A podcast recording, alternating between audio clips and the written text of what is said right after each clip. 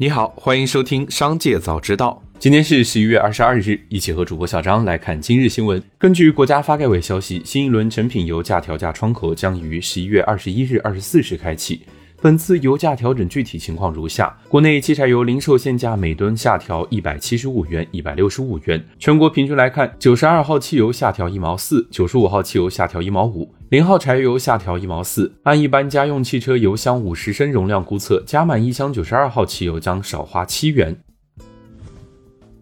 记者从某试点大行分支行机构处了解到，首批特定养老储蓄产品发行规模约四十亿元，每家试点银行发行规模十亿元，对应每个试点城市两亿元。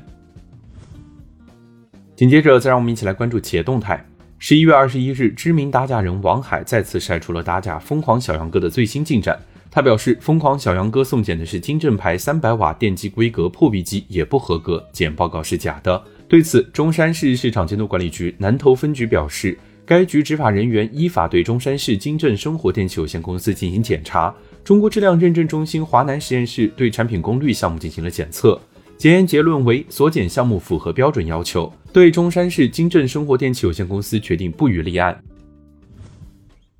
日前，武汉市江夏区自然资源和规划局发布公告称，无偿收回武汉巴登城投资有限公司恒大科技旅游城项目十一宗未使用土地国有建设用地使用权，注销相关地块国有土地使用权，涉及土地面积约为一百五十四点二八万平方米。据悉，武汉巴登城项目由恒大于二零一七年以五十六亿元挂牌价从嘉凯城手中获得，后更名为恒大科技旅游城。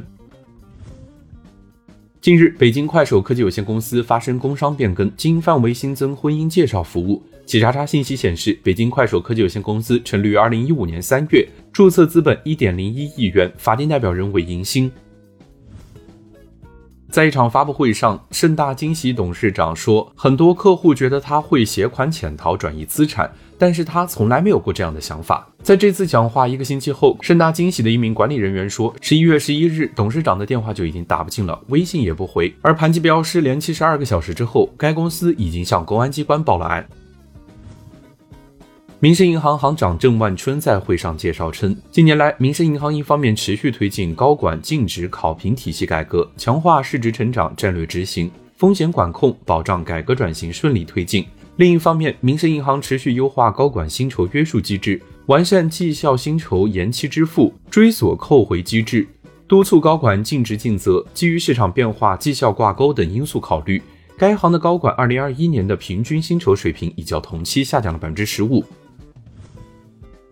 最后，再让我们一起来关注产业消息。中国证监会主席易会满明确表示。将进一步增强北交所市场功能和市场活力，以更大力度打造服务创新型中小企业的主阵地。同时，就下一步的主要工作，议会满提出，将继续深化新三板改革创新，不断扎实推进北交所高质量扩容，统筹推进投资端制度改革，丰富投资者的类型。一份报告统计了我国不同财富等级高净值家庭的总体规模。中国拥有六百万人民币家庭净资产的富裕家庭数量达到了五百零八万户，拥有千万人民币家庭净资产的高净值家庭数量达到二百零六万户，拥有亿元人民币家庭净资产的超高净值家庭数量达到了十三万户。工信部等三部门联合印发通知，提出深化市场潜能，扩大消费需求，进一步扩大汽车消费，落实好二点零升级以下排量乘用车阶段性减半征收购置税、新能源汽车免征购置税延续等优惠政策，启动公共领域车辆全面电动化城市试点，加快邮轮游艇大众化发展，推动内河船舶绿色智能升级，持续开展消费品三品全国行系列活动，加快创建三品战略示范城市。开展家电下乡和以旧换新活动，组织百企千品培优工程，打造中国消费名品方阵。近年来，国内白酒行业市场竞争愈发激烈。然而，中国虽是白酒生产消费大国，却不是蒸馏酒出口大国，更非白酒产业强国。当下，中国白酒在国际市场中所占份额极少，占比不足百分之一，甚至国内的市场份额也正在受到洋酒的冲击。以上就是今天新闻的全部内容，感谢收听，让我们明天再会。